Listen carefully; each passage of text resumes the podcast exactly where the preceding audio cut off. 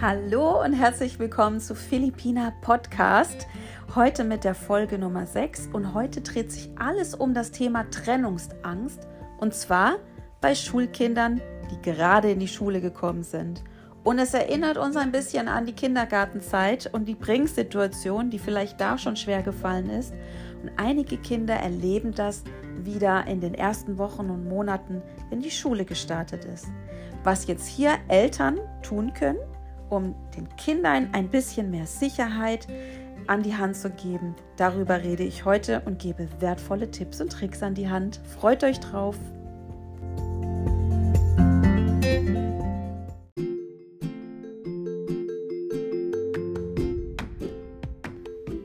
Bevor wir loslegen, noch ein kurzer Hinweis an Eltern, die etwas ältere Kinder haben und es sich eben nicht mehr um den Erstklässler dreht. In Folge Nummer 7 gebe ich wertvolle Tipps und Tricks zum Thema Schulphobie. Also höre vor allen Dingen auch da gerne rein. Und jetzt legen wir los. Mama, ich kann heute nicht in die Schule. Mama, ich habe solche Bauchschmerzen. Mama, mir ist so schlecht. Ich kann heute einfach nicht in die Schule. Kennt ihr das zufällig? Kinder, die unter Trennungsangst leiden, haben sehr oft psychosomatische Beschwerden und signalisieren dadurch, dass sie einfach nicht in der Lage sind, in die Schule zu gehen. Es gibt aber auch Kinder, die ganz offenkundig aussprechen können, dass sie einfach nicht zur Schule wollen und damit einfach die Trennung nicht aushalten können zu Mama oder zu Papa. Das sind dann Kinder, die vor dem Schultor stehen und ganz, ganz bitterlich heulen. Manchmal sogar wie ganz kleine Kinder. Sie klammern sich an den Bezugspersonen fest, sie weigern sich einfach in die Schule reinzugehen. Und da sind wir Eltern mitunter hilflos, weil wir können sie ja nicht einfach reinziehen. Wir können sie ja nicht vor uns herschieben. Wir können ja nicht das lautstark schreiende Kind in die Schule zwingen. Also ist das eine ziemlich verzwickte Situation.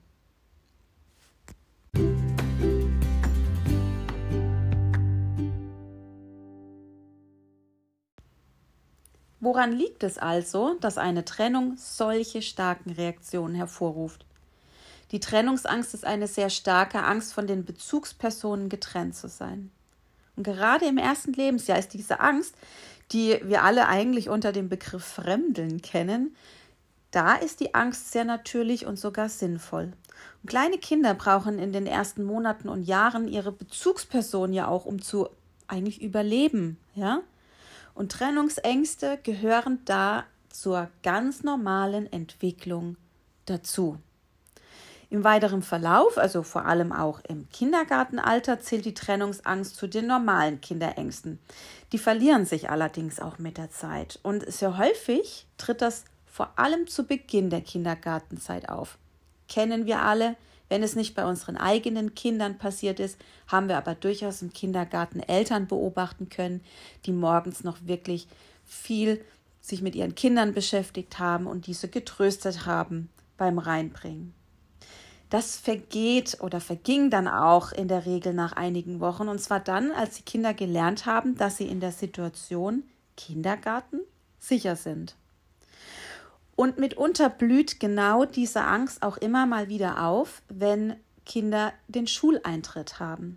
Da ist eine neue Umgebung, neue Personen, die vielen neuen Erwartungen, die auf sie einpreschen, ja, die ganzen Anforderungen, die jetzt an ihre Selbstständigkeit auch gestellt werden. Das lässt einfach Unsicherheiten wachsen. Und einige Schulkinder verfallen dann einfach wieder in dieses Kleinkind-Trennungsangstverhalten und suchen Schutz im familiären System. Und diese Suche nach Schutz, die verringert sich aber auch. Genauso wie im Kindergarten löst sich mitunter auch solch eine Phase, wenn das Kind auch spürt in der Schule, hier bin ich sicher, hier bin ich in der Umgebung mit Lehrern und Schulfreunden gut aufgefangen. Wenn ihr euch gerade in so einer Situation befindet, bedeutet, euer Kind ist gerade in die Schule gekommen und ihr habt trennungsängstliche Phasen am Morgen, die euch ein Stück irritieren, dann lasst euch gesagt sein, geht das Ganze bitte auch mit etwas Geduld und Liebe an. Gibt Möglichkeiten, dass das Kind Sicherheit erreichen kann, indem es zum Beispiel neue Freunde findet, indem ihr gut über Lehrpersonen sprecht, redet gut über die Schule und macht keine schlechten Bemerkungen, denn das führt zu Unsicherheit und Angst projiziert auf die Schule.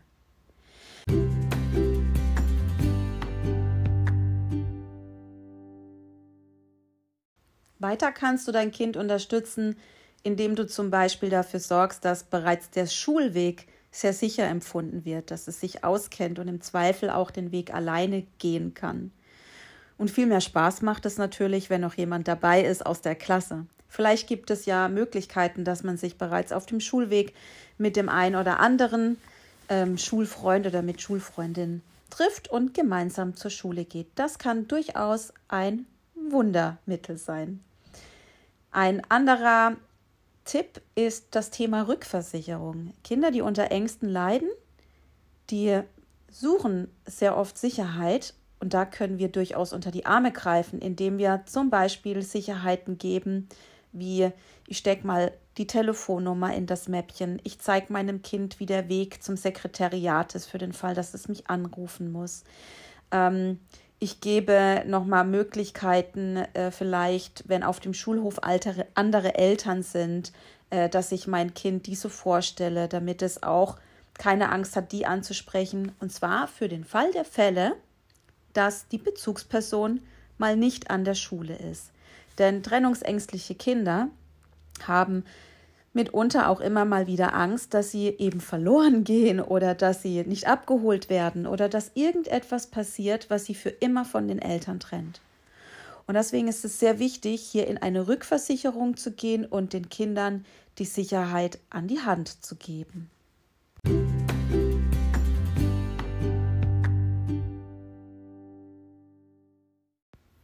Ein weiterer und für mich fast der wertvollste Tipp nennt sich zu Hause tanken.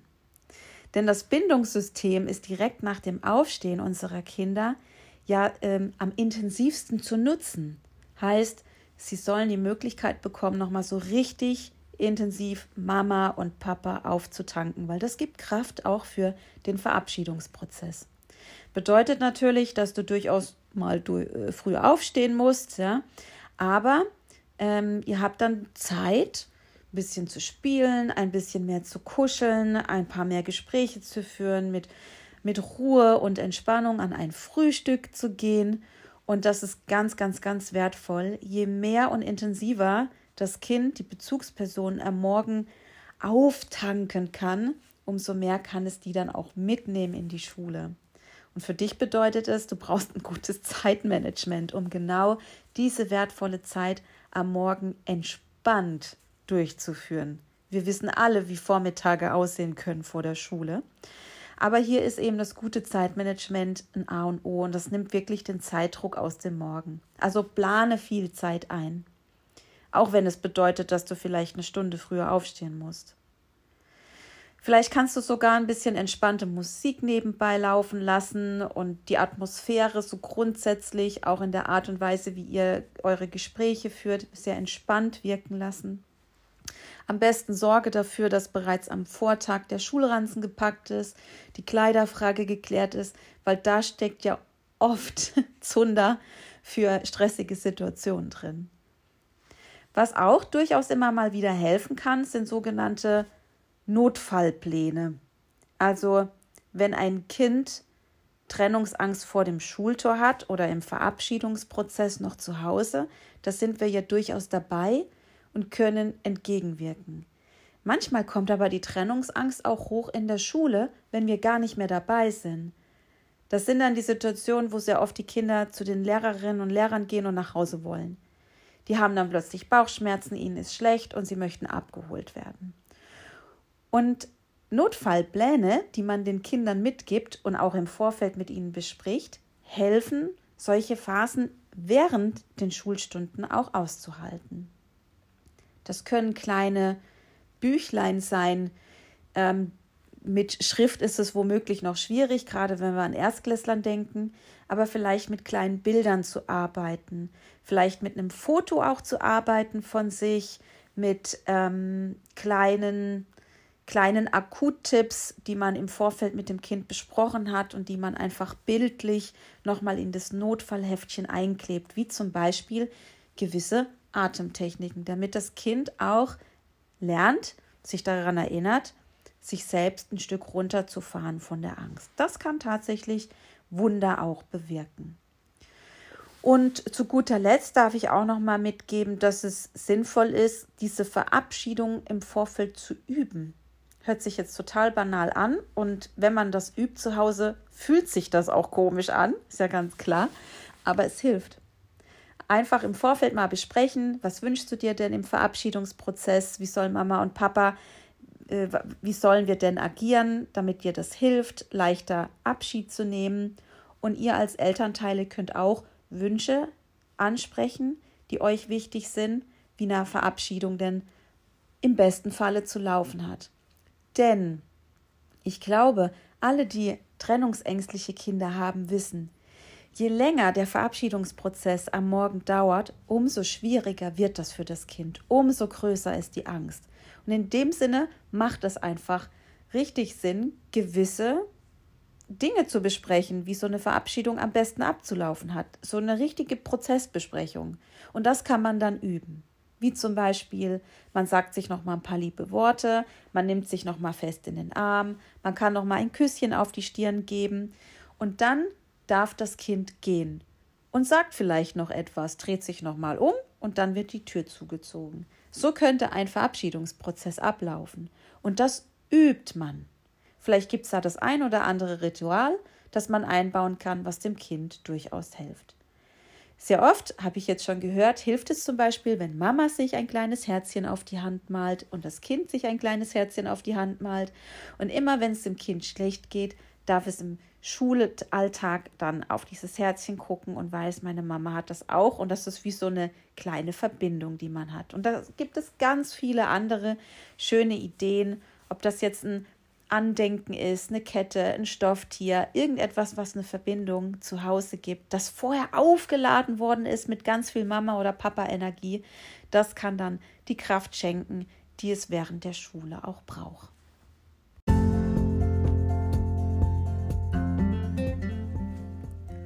Grundsätzlich ist es sicherlich eine anstrengende Situation für euch morgens. Und das nimmt wahrscheinlich auch Einfluss auf euer ganzes Familienleben. Wenn Kinder leiden, leiden wir Eltern natürlich mit. Und du unterstützt aber dein Kind an der Stelle wirklich mit der richtigen Portion Ruhe und vor allen Dingen Souveränität.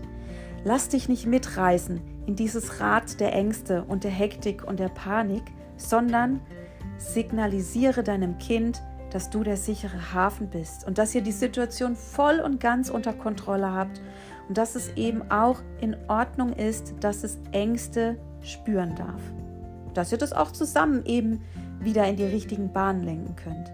Du strahlst mit all deinem Sein die Sicherheit aus, die dein Kind gerade auch so dringend benötigt. Also dramatisiere die Situation bitte nicht.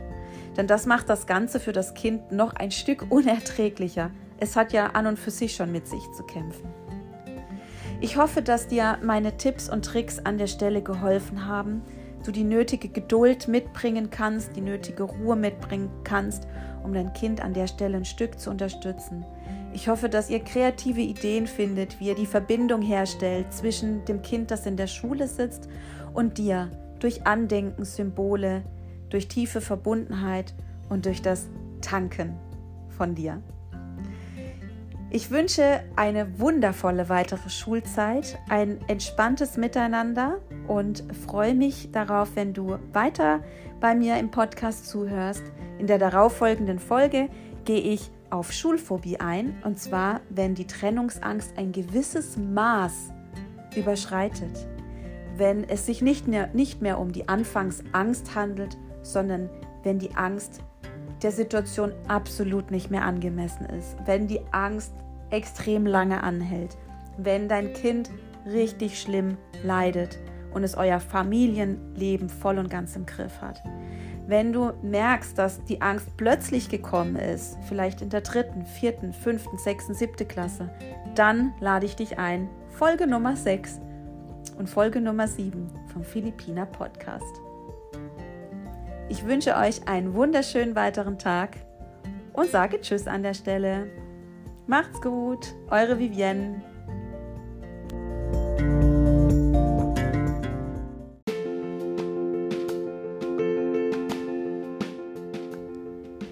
Dir hat diese Folge gefallen? Dann freue ich mich über Feedback und Kommentare. Und wenn du weitere Fragen zum Thema Schulangst oder Schulphobie hast, dann lade ich dich ein auf meine Webseite www.philippina-schulangst.com. Ich hoffe, wir sehen uns und hören uns. Tschüss!